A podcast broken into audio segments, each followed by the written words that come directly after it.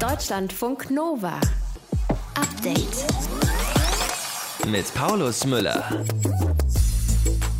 Die Zeit wird nicht reichen, um alle aus Afghanistan rauszuholen. Da sind sich viele Expertinnen und Experten sicher. Die USA halten trotzdem am 31.08. als Termin fest. Bis dahin wollen sie Afghanistan verlassen haben. Das heißt auch, in den nächsten Tagen wird die deutsche Rettungsaktion zwangsweise vorbei sein. Warum wollen die USA nicht verlängern? Das ist eine wichtige Frage, die uns heute beschäftigt. Es gibt aber noch mehr. Verena von Keitz aus dem Update-Team ist für uns heute am Start. Sie spricht darüber, wie Super Recognizer der Polizei helfen. Verena, was sind Super Recognizer? Das sind Menschen, die sozusagen ein Gesicht nur einmal sehen müssen und es kann auf dem Video sein, es kann in einer Menschenmenge sein oder so. Und wenn sie dann diesem Gesicht dieser Person nochmal begegnen, in einem anderen Zusammenhang, nach Jahren vielleicht, erkennen sie das gleich wieder und können es einordnen. Und genau diese Fähigkeit wird halt mehr und mehr äh, von der Polizei in Großbritannien, aber auch in Deutschland inzwischen genutzt, um nach Tätern zu fahnden und Täterinnen. Und äh, sie zeigen einige Erfolge, zum Beispiel in Stuttgart nach der Krawall nach dem letzten Jahr. Mehr dazu gleich von Verena von Keitz. Außerdem beschäftigen wir uns mit der AfD, genauer mit Alice Weidel und ihrer Position in Sachen Klimawandel. Hören, wie wir lernen können, besser zu träumen und reden über, äh, naja, kann man da Gesang sagen? Kämpfen fürs Klima. Kurzstreckenflieger. Und meine Farm. Genau. Den neuen Wahlspot der Grünen mit den schiefen Tönen. Was gab's da Häme, was gab's da Spott? Wir hören gleich eine Musikwissenschaftlerin, die sagt, schiefe Töne im Wahlsong, in dem Fall gute Idee. Ja, sowas hört ihr im Update. In diesem Fall dem vom 25.08.2021. Tag. Deutschlandfunk Nova. Der Bundestag hat heute mit großer Mehrheit dem Evakuierungseinsatz der Bundeswehr in Afghanistan zugestimmt. Und wenn ihr jetzt sagt, Moment mal, dieser Einsatz, der läuft doch schon eine Weile. Ja, das ist nachträglich passiert, diese Zustimmung. Gibt es nicht oft, aber das ist möglich, wenn Gefahr im Verzug ist. Bei der Sondersitzung im Bundestag, da hat sich auch Bundeskanzlerin Angela Merkel zu dem Einsatz geäußert. Ines Grunow aus den Deutschlandfunk Nova Nachrichten gab ja heftige Kritik an der Bundesregierung, unter anderem, weil sie überrascht war, wie schnell die Taliban bis Kabul gekommen sind. Hat Angela Merkel dazu was gesagt? Ja, sie hat äh, ganz klar gesagt, dass die Bundesregierung die Lage im Land falsch eingeschätzt hat, aber eben nicht nur Deutschland allein. Wir alle zusammen, die wir in Afghanistan engagiert waren, also die gesamte internationale Koalition, wir alle haben die Geschwindigkeit dieser Entwicklung ganz offensichtlich unterschätzt. Und das gilt auch für Deutschland. Sie ist also den Schritt zurück in die Reihe der internationalen Gemeinschaft getreten.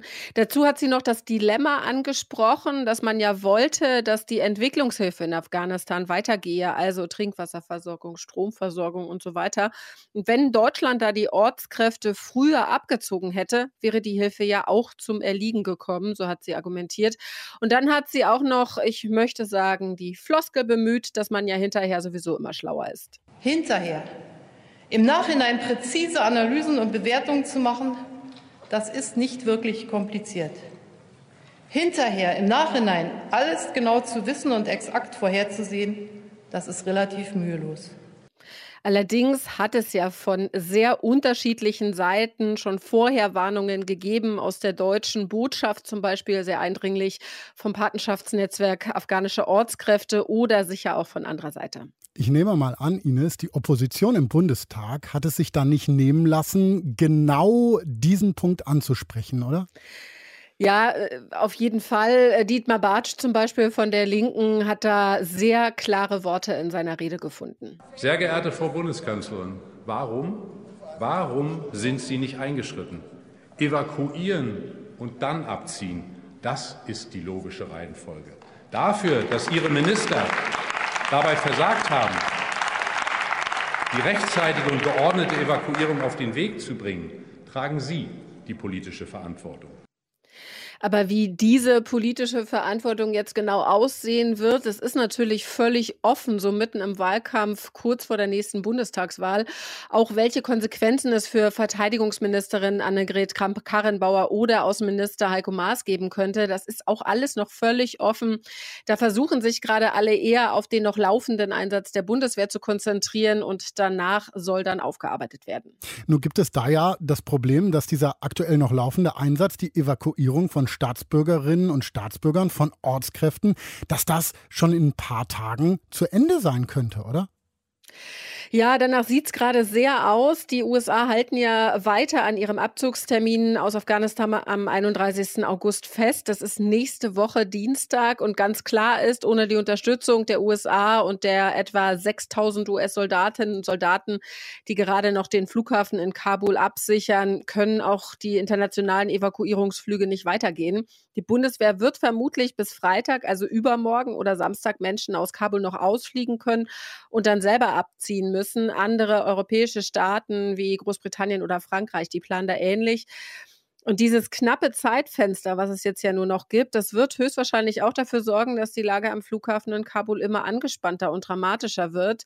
Es gibt Berichte, dass manche direkt an einer Flughafenmauer in einem Graben seit Stunden hüfthoch im Wasser stehen und doch noch hoffen, irgendwie einen Platz in einer Maschine zu bekommen. Und andere stehen, wir kennen ja alle die Bilder, dicht gedrängt zu Hunderten in der Hitze. Die Angst vor Racheakten der radikal-islamistischen Taliban, die ist einfach sehr groß die Debatte im Bundestag zu Afghanistan und die Lage in Afghanistan. Infos waren das von Ines Krone aus den Deutschlandfunk Nova Nachrichten. Vielen Dank dafür. Deutschlandfunk Nova. Update. Das wird eine verdammt knappe Kiste. Die Evakuierung am Flughafen in Kabul müssen ja bis zum 31. August abgeschlossen sein. Die Zeit reicht nicht, um alle ausländischen BürgerInnen und alle Ortskräfte aus Afghanistan rauszuholen, heißt es immer wieder. Trotzdem, US-Präsident Biden hat gestern bei den G7 klargemacht, es bleibt ganz klar bei dieser Frist. Every day we're on the ground is another day we know that ISIS-K is seeking to target the airport and attack both U.S. and allied forces and innocent civilians. ISIS-K ist ein selbsternannter Zweig des Islamischen Staates, auch Gegner der Taliban. Biden befürchtet da Anschläge. Über die Gründe am 31.08. als Frist festzuhalten, spreche ich jetzt mit unserer USA-Korrespondentin Doris Simon. Doris, warum bleibt Biden da so hart? Die Gefahr von Anschlägen, die gibt es ja jetzt auch schon, oder? Ja, aber anscheinend sind die Hinweise sehr deutlich, dass die Gefahr zunimmt. Auch die Republikaner, die ansonsten Biden für alles, was gerade rund um den Abzug äh, passiert, kritisieren, viele davon räumen ein, dass diese Gefahr absolut real ist. ISIS ist ja auch nicht gemeinsam, macht nicht gemeinsame Sache mit den Taliban. Zum Zweiten gibt es natürlich dieses Verhältnis zu den Taliban. Die USA sind jetzt in einer Schwäche. Sie können bestenfalls noch auf Augenhöhe mit den Taliban verhandeln. Die Taliban haben gesagt, sie wollen zum einen keine Afghanen mehr durchlassen zum Flughafen. Zum Zweiten wollen sie nicht, dass die USA länger als bis zum 31.8. bleiben. Da ist der Geheimdienstchef der USA, des CIA, William Burns, in Kabul, um darüber zu reden, aber da scheint sich nicht allzu viel zu bewegen. Und Biden möchte um jeden Preis verhindern, dass jetzt nach dem ganzen Chaos es auch noch in irgendeiner Form zu Blutvergießen kommt und dass US-Soldaten verletzt oder getötet werden. Das ist wirklich das, was er nun absolut nicht braucht. Außerdem ähm, habe ich so den Eindruck, dass er jetzt sagt, es ist eine große Operation. Diese Luftbrücke ist wirklich eine große logistische Operation. Um das rückabzuwickeln, braucht es auch Zeit. Und das lässt sich nicht mal einfach so eben äh, verlängern, auch wenn jetzt dazu Notfallpläne für eine mögliche Verlängerung, wenn erforderlich, erstellt werden. Ich glaube, er ist im Augenblick so Augen zu und durch. Das ist jetzt nicht schön, aber wir beenden das. Trotzdem gab es ja viele, die beiden gebeten haben, diese Frist zu verlängern. Nicht nur Alliierte wie Großbritannien zum Beispiel, auch US-Kongressabgeordnete, sowohl von den Demokraten als auch von den Republikanern, waren dafür, die Frist zu verlängern. Wie waren denn die Reaktionen im Land nach Bidens Rede? Hängt da auch ja, innenpolitischer Druck für ihn dran? jede Menge innenpolitischer Druck. Denn wie du schon sagst, seine eigenen Leute, seine eigenen Abgeordneten, Senatoren, Senatorinnen, seit April sind viele dabei zu sagen, wir müssen hier mehr Dampf machen, um nicht nur unsere Leute, sondern unsere Unterstützer rauszuholen aus dem Land. Die hatten schon im April genaue Zahlen und wunderten sich, dass die US-Regierung von so wenigen ausging und so wenig auch tat, um diese irgendwie aus dem Land zu bekommen. Das ist ja erst in den letzten Wochen in Gang gekommen. Und jetzt ist der Druck natürlich riesengroß und die Unzufriedenheit im Kongress ist auch sehr groß. Es gibt mehrere Ausschüsse, die sich damit beschäftigen werden, was da passiert ist. Es sind in diesen Tagen völlig überraschend zwei äh, Kongressabgeordnete, ein Republikaner und Demokrat, auf eigene Faust nach Afghanistan geflogen, um sich anzuschauen, was da auf dem Flughafen los ist. Fanden jetzt nicht alle gut, weil das natürlich auch immer Sicherheitsthemen sind. Aber ja, es gibt ein großes Interesse im Kongress, wirklich mehr zu wissen, wie es dazu kommen konnte und zu versuchen, auch in letzter Minute noch möglichst viel zu ändern. Und der 31.8., der ist einfach sehr definitiv. Und alle wissen, da werden viele Menschen im Land bleiben, die dort nicht bleiben wollen und können. Vielleicht ja auch US-BürgerInnen, die jetzt noch in Afghanistan sind und Absolut. dann nicht bis da raus sind. Was wird dann passieren mit denen? Ja, keiner weiß das ganz genau. Im Augenblick gibt es wohl ähm, jede Menge, nicht nur Versuche, sondern auch erfolgreiche Versuche, so ein bisschen wie Underground Railroad in den letzten Tagen noch Menschen rauszuholen aus der Stadt. Und nicht nur von der US-Regierung und von den Soldaten, die da in kleinen Trupps in die Stadt gehen, sondern zum Beispiel auch von den ansonsten sehr schlecht beleumundeten Blackwater-Leuten. Die machen das offenbar gegen Geld und holen Leute raus an den Flughafen. Andere berichten, sie sind durch Abwasserrohre bis an den Flughafen gekommen. Viele versuchen über andere Grenzen das Land zu verlassen, aber jeder Weg, der nicht über den Flughafen geht, ist viel gefährlicher, viel langwieriger und wenn die Menschen dann irgendwo in Tadschikistan oder sonst wo sind im Iran, ist das auch nicht gleich der Weg in die Freiheit und die meisten haben eben auch kein Geld, sodass da viele offene Fragen sind, zumal man gar nicht genau weiß, um wie viele es geht, weil US-Bürger sich ja nicht melden müssen bei der Botschaft. Nicht alle haben es getan. Es gibt viele Doppelstaatler, die sowohl die afghanische afghanische und die US-Staatsbürgerschaft haben, die möglicherweise jetzt Probleme haben, weil die Taliban ja Afghanen nicht aus dem Land lassen wollen und die betrachten möglicherweise diese Doppelstaatler auch als Afghanen zuerst. Am 31.08. wollen die USA Afghanistan verlassen. Daran, daran haben auch Appelle von anderen Staaten und auch aus den USA selbst nichts geändert. Doris Simon war das mit Infos hier in Deutschlandfunk Nova. Deutschlandfunk Nova. Update. Juni 2020, Stuttgart. Heftige Krawalle gab es da. Hunderte von Menschen, darunter viele Jugendliche, hatten sich in der Innenstadt getroffen, obwohl das eigentlich wegen der Corona-Auflagen gar nicht erlaubt war. Und nach einer Drogenkontrolle der Polizei ist die Lage dann eskaliert. Einsatzkräfte der Polizei wurden mit Flaschen und Steinen beworfen, Geschäfte wurden geplündert. Inzwischen hat die Stuttgarter Polizei 140 Tatverdächtige ermittelt. Die Hälfte davon konnte mit der Hilfe von Super Recognizern gefunden werden, meldet die deutsche Presseagentur. Super Recognizer, das sind Leute, die ähm, Gesichter ganz besonders sich gut merken können und wiedererkennen können. Oft sind es PolizistInnen. Verena von Keitz aus dem Deutschlandfunk Nova Update Team. Du hast dich mit diesen Super Recognizern beschäftigt. Wie kann man sich deren Arbeit denn vorstellen? Also die meisten Super Recognizer arbeiten eben ganz normal als Polizeibeamte. Zum Teil gehen die auf Streife, manche arbeiten im Innendienst. Es kann auch sein, dass Verwaltungsangestellte der Polizei mit dieser Fähigkeit bei der Fahndung helfen. Das hat mir der Pressesprecher der Polizei Stuttgart erzählt.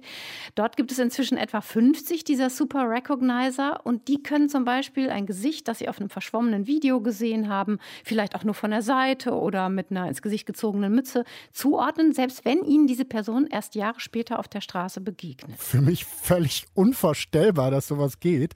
Ist das eine Fähigkeit, die man einfach hat oder kann man sowas trainieren? Also die Forschung zu dem Thema ist noch nicht so alt, aber diese Fähigkeit ist vermutlich angeboren. Und ob du diese Fähigkeit hast, wird mit in einem entsprechenden Test ermittelt, der inzwischen auch in vielen Polizeiausbildungen Standard ist und angeboten wird. Denn viele Menschen wissen gar nicht, dass sie so gut Gesichter erkennen und sich merken können, bevor sie so einen Test gemacht haben. Und wie lässt sich das jetzt ganz speziell zur Fahndung einsetzen?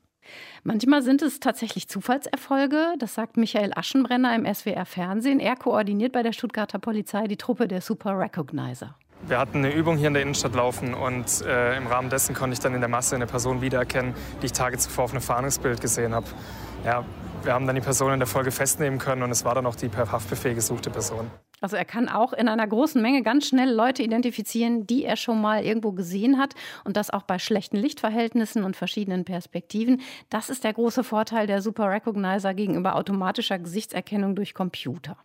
Nun ist es eine Sache, dass man sich Gesichter gut merken kann. Die andere Sache ist ja, man muss ja dann die Bilder, die man sich eingeprägt hat, auch äh, wiedererkennen können irgendwo. Wie haben Sie das denn gemacht, dass da die Hälfte der Tatverdächtigen nach der Krawallnacht in Stuttgart gefunden werden konnte?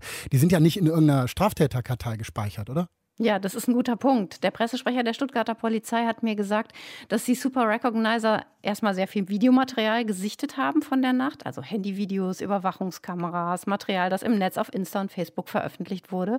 Und sie haben dadurch sehr viele Gesichter von Tatverdächtigen eben abgespeichert. Und dann wurden sie in der folgenden Zeit ganz gezielt oft wieder an dem Ort der Krawalle eingesetzt, vor allem an Wochenenden, wo sich ja weiterhin viele Jugendliche getroffen haben und offenbar auch die, die in der Krawallnacht unterwegs waren. Und so haben sie dann wirklich eine ganze Reihe wiedererkennen können. Heißt aber, ein bisschen Glück muss auch dabei sein, dass so Super Recognizer ein zweites Mal auf Tatverdächtige stoßen, die sie dann irgendwie aus Videomaterial oder von Bildern kennen.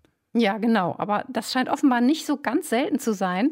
Ein anderer Super Recognizer, Polizist aus Norddeutschland, hat bei uns in Deutschlandfunk Nova vor kurzem erzählt, dass er sich oft einfach an den Bahnhof stellt. Der äh, Bahnhof ist ja von der Örtlichkeit her so gelegen, dass er einfach von so vielen Menschen frequentiert wird, dass man quasi sich nur äh, so aufstellen muss, dass äh, möglichst äh, viele Menschen einem begegnen und dann äh, früher oder später hat man den Treffer, auch wenn es komisch anhört, aber das ist tatsächlich so. Aber klar, man muss auch sagen, die Methode funktioniert vor allem dann, wenn die Täterinnen und Täter am Ort bleiben. Wer zum Beispiel nur auf der Durchreise ist, irgendeine Tat begeht, dabei erfasst wird, aber sonst nicht polizeilich irgendwie erfasst ist, der entkommt, äh, entkommt den scharfen Augen der Super Recognizen dann doch eher. Wenn ihr jetzt denkt, Wow, ich kann mir total gut Gesichter merken, könnte was für mich sein. Der Test, ob man selbst Super Recognizer ist, steht im Netz. Findet ihr auf deutschlandfunknova.de, haben wir da verlinkt. Verena, du hast das vor der Sendung auch gemacht. Wie ist es gelaufen? Also ich bin ganz klar keine Super Recognizerin, äh, auch wenn ich bei den ersten drei Fotos noch das Gefühl hatte, boah, das läuft voll gut, aber war dann doch nicht so. Was mir aber aufgefallen ist, in dem Test sind wirklich ausschließlich Fotos von weißen jungen Männern zu sehen und irgendwie habe ich gedacht, es gibt ja den sogenannten Other Race Effekt, der besagt, dass du besser Menschen deiner eigenen ethnischen Gruppe unterscheiden kannst, äh, was mit ein Grund ist, warum weiße Polizistinnen und Polizisten zum Beispiel immer wieder auch schwarze Menschen verwechseln und deswegen falsche Leute sozusagen unter Verdacht gestellt werden. Und dieser Other Race Effekt könnte da auch eine Rolle spielen? Ja, tatsächlich gibt es eine Untersuchung von einer britischen Forscherin, die zeigt, auch bei den Super Recognizern zeigt sich der Other Race Effekt. Die sind zwar besser als der Durchschnitt im Unterscheiden von Menschen anderer Ethnien, aber sie sind schlechter als im Unterscheiden bzw. Wiedererkennen der eigenen Ethnie. Und das ist natürlich etwas, das auch Super Recognizer bzw. die Polizei grundsätzlich auf dem Schirm haben muss, wenn sie jetzt zunehmend auf diese Fähigkeit in der Ermittlungsarbeit setzt. Super Recognizer erkennen auch nach Jahren Gesichter wieder, die sie irgendwo gesehen haben. Im Fall der Stuttgarter Krawallnacht hat diese Fähigkeit offenbar einen großen Fahndungserfolg gebracht. Verena von Keitz war das mit Einzelheiten. Deutschlandfunk Nova. Update. Hitzetote, Unwetter, neue Krankheiten. Der Klimawandel hat massive Auswirkungen auf unser Leben und wird sie vor allen Dingen noch haben. Das steht im Bericht des Weltklimarats. Da steht auch ganz klar drin, der Klimawandel ist menschengemacht. Alice Weidel, Fraktionschefin der AfD, sieht das im Deutschlandfunk Nova Interview ganz anders. Es gibt Wissenschaftler, die ganz klar sagen, dass es diese Perioden immer schon gegeben hat und dass das äh, nicht äh, nachweisbar ist. Sie hat dann auch noch einen Kritikpunkt am Weltklimarat, dem IPCC. Das IPCC arbeitet mit Prognosemodellen. Es ist auch ein hypothetisches äh, Rechnungs-, also Berechnungskonstrukt, was äh, Werte extra, äh, extrapoliert, also Werte eben fortschreitet. Ne? Das, äh, haben, das hat man eben in mathematischen Modellen. Und ähm, da können Sie an verschiedenen Parametern rumschrauben und äh, Ihnen explodiert äh, nachher die Simulation. Über diese Aussagen habt ihr heftig diskutiert in den sozialen Medien. Viele von euch haben auch gefragt, äh, was ist denn da dran an dieser Kritik? Und deshalb hat für uns Werner Eckert aus der SWR Umweltredaktion recherchiert. Werner, Alice Weidel sagt, Klimawandel hat es immer schon gegeben, sei nicht menschengemacht. Was sagt denn die Wissenschaft?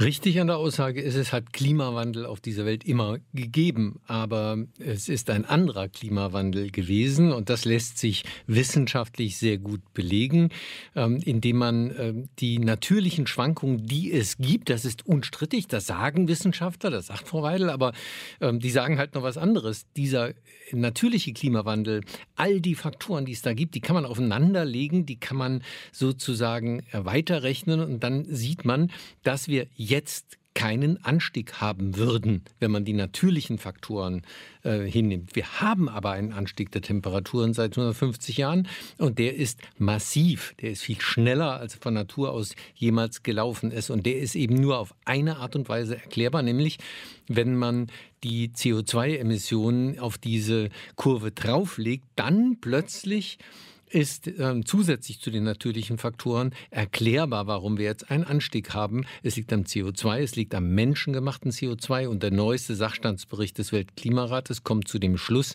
dass das unwiderlegbar ist sozusagen, dass das äh, unzweifelhaft so ist. Nur sagt Alice Weidel auch, es gibt da aber andere Wissenschaftlerinnen und Wissenschaftler, die andere Meinung haben.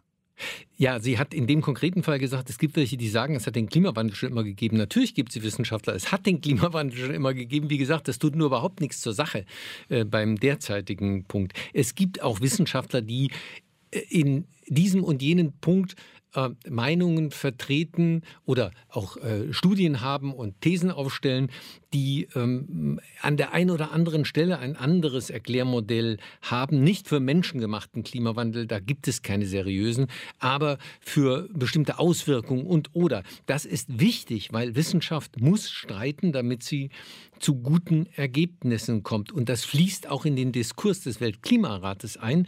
Das passiert so, dass diese 243 Leitautoren, die die 14.000 Studien durchgearbeitet haben, die es zu diesem Thema gibt in den letzten Jahren, dass die, wenn sie eine erste Fassung ihres Berichts machen, den ganz bewusst jedem zur Kritik ähm, überlassen. Das sind mehr als 10.000 Menschen, die sich gemeldet haben und sagen, wir haben was zu dem Thema zu sagen, wir haben da einen wertvollen Beitrag und die kriegen diese erste Fassung. Da sind auch ganz viele dabei, die glauben, dass sie Klimakritiker sind und die bringen dann ihre Argumente vor. Die werden also alle sehr ernst genommen. Nur oft sind das keine Argumente und oft sind es keine Wissenschaftler, die Kritik üben. Äh, sehr häufig wird dann Donald Trump zitiert, ähm, der äh, eine andere Auffassung vertritt. Das ist ein gutes Recht, ähm, aber das hat äh, wissenschaftlich halt überhaupt keine Relevanz.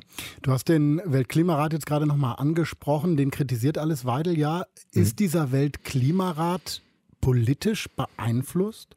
Die Zusammenfassung für Politiker wird gemeinsam mit Politikern und den Staaten, die diesen Weltklimarat äh, einberufen haben, diskutiert. Das ist richtig. Also der eigentliche wissenschaftliche Bericht ist Sache der Wissenschaftler.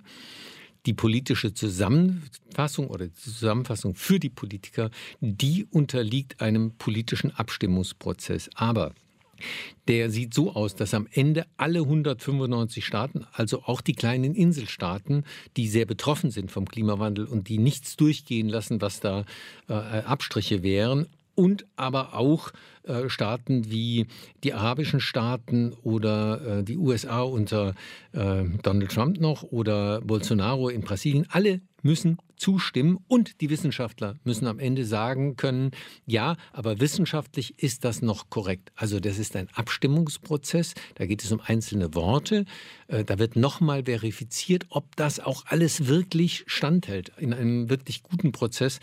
Ähm, und wenn man das als politische Beeinflussung äh, bezeichnen will, ähm, ja, dann kann man das vielleicht. Alice Weidel wird ja an manchen Stellen relativ konkret im Interview. Mhm. Zum Beispiel, wir haben es ja gerade gehört, mhm. dass die Prognosezahlen vom Weltklimarat extrapoliert seien. Dadurch würden die Werte explodieren. Was ist an dieser Kritik dran? Du lachst schon. Das klingt nur konkret. Ähm, das ist es nicht. Wie soll man eine Aussage über die Zukunft machen, wenn man keine Glaskugel hat und kein Hellseher ist? Das macht man nicht mit Prognosen, sondern mit Projektionen. Also das ist nicht mal ganz richtig. Ähm, diese Projektionen sind in der Tat ein mathematisches Modell, das ist unstrittig so, aber diese Modelle werden ähm, nach den besten verfügbaren Informationen äh, versucht zu realisieren und dann lässt man sie vor allen Dingen laufen ähm, von einem Punkt in der Vergangenheit ab. Also man sagt nicht, wir fangen heute mal an und gucken, was das Modell uns so sagt, sondern man sagt, wir fangen 1800 an oder 1900 zu rechnen. Und dann gucken wir, ob dieses Modell die tatsächlichen Verläufe bis heute richtig darstellt. Und nur wenn es das tut, dann vertrauen wir diesem Modell und sagen, es ist eins der Modelle, die wir auch benutzen für die Zukunft. Und da fliegen schon mal alle schlechten Modelle sozusagen raus. Dann benutzt man mehrere Modelle weil man nur so dazu kommt, dass man auch eine Bandbreite hat. Und dann müssen ja schließlich auch noch ähm, verschiedene Szenarien für die Zukunft gerechnet werden, weil die Staaten reagieren ja jetzt auch und tun etwas in Sachen Klimaschutz oder tun eben nichts. Und die fließen auch nochmal ein. Also das ist ein wissenschaftlich sehr valides Verfahren, was nichts damit zu tun hat, dass man irgendetwas explodieren lässt, sondern das sind ähm, sehr verlässliche und geprüfte Methoden. Im Interview mit Deutschlandfunk Nova hat Alice Weidel von der AfD Kritik an Wissenschaft und Politik in Sachen Klimawandel geäußert. Werner Eckert aus der SWR Umweltredaktion hat das für uns mal sortiert. Vielen lieben Dank dafür. Gerne.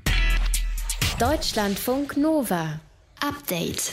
Puh, schlechter Schlaf über Tage macht einen komplett kaputt. Ich glaube, wir alle hatten schon mal so Phasen, ne, wo Schlafen zum Problem geworden ist, wo wir nicht einpennen konnten und dann vielleicht Albträume bekommen haben, wieder aufgewacht sind. Und ganz ehrlich, aktuell kann ja schon die Nachrichtenlage gerade, ne, die ganzen Krisen in der Welt, kann ja schon ausreichen, um einen Albträume zu bescheren. Deutschlandfunk Nova Reporter Martin Krinner hat mal bei einer Schlafforscherin gefragt, was können wir da machen? Covid trotz vollständiger Impfung, das gibt es. Sogenannte Impfdurchbrüche. Ein Restrisiko bleibt immer. Es wird Jahre dauern. Und es wird trotzdem nicht wieder so sein wie zuvor. Viele Straßen und Häuser verschwanden einfach wie hier in Erftstadt. Wie geht es den Menschen heute dort, wo das Wasser alles genommen hat? Auch Warnschüsse des US-Militärs hindern tausende Einheimische nicht daran, den Flughafen in Kabul zu stürmen. Bloß weg von hier, weg von den Taliban. Jeden Tag erreichen uns neue Hiobsbotschaften.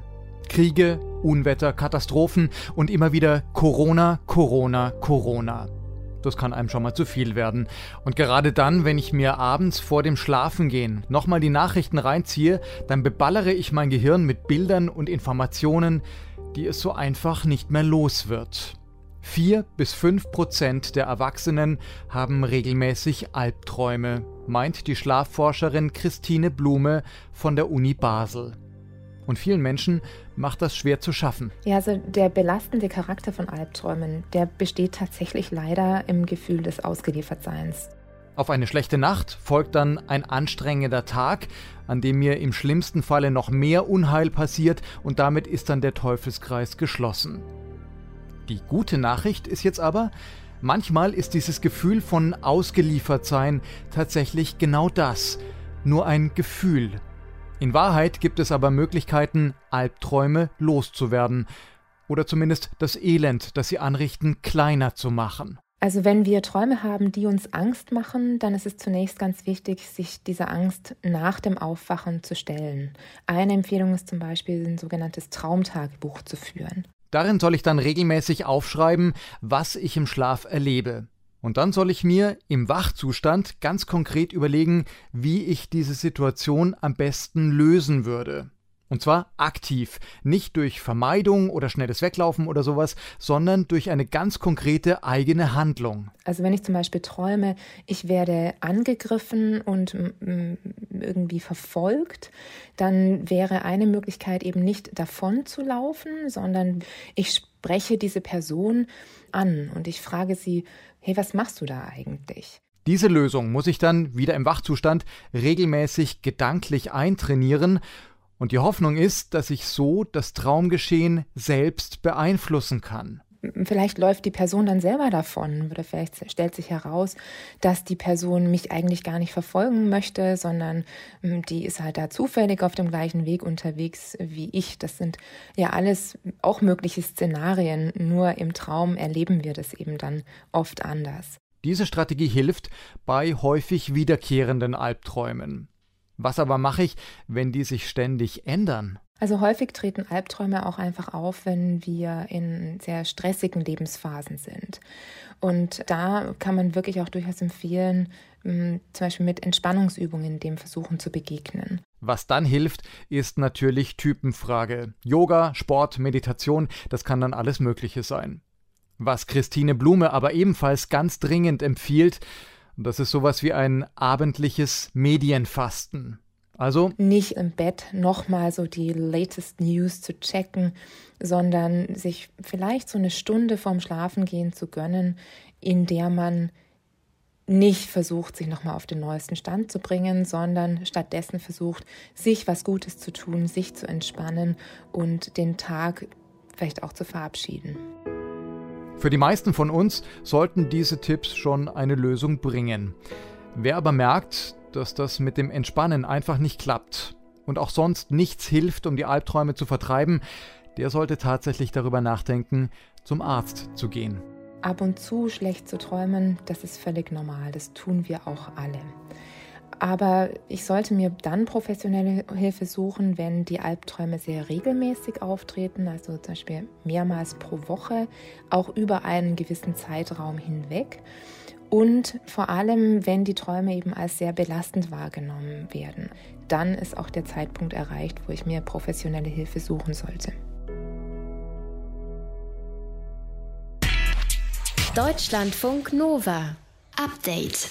Wahlgesang gilt ja eigentlich als beruhigend. Dieser Wahlgesang hier scheint aber ordentlich aufzuregen. Kurzstreckenflieger. Und meine Farm. Der Grünwahlspot ist das mit dem Heimatlied Kein schöner Land.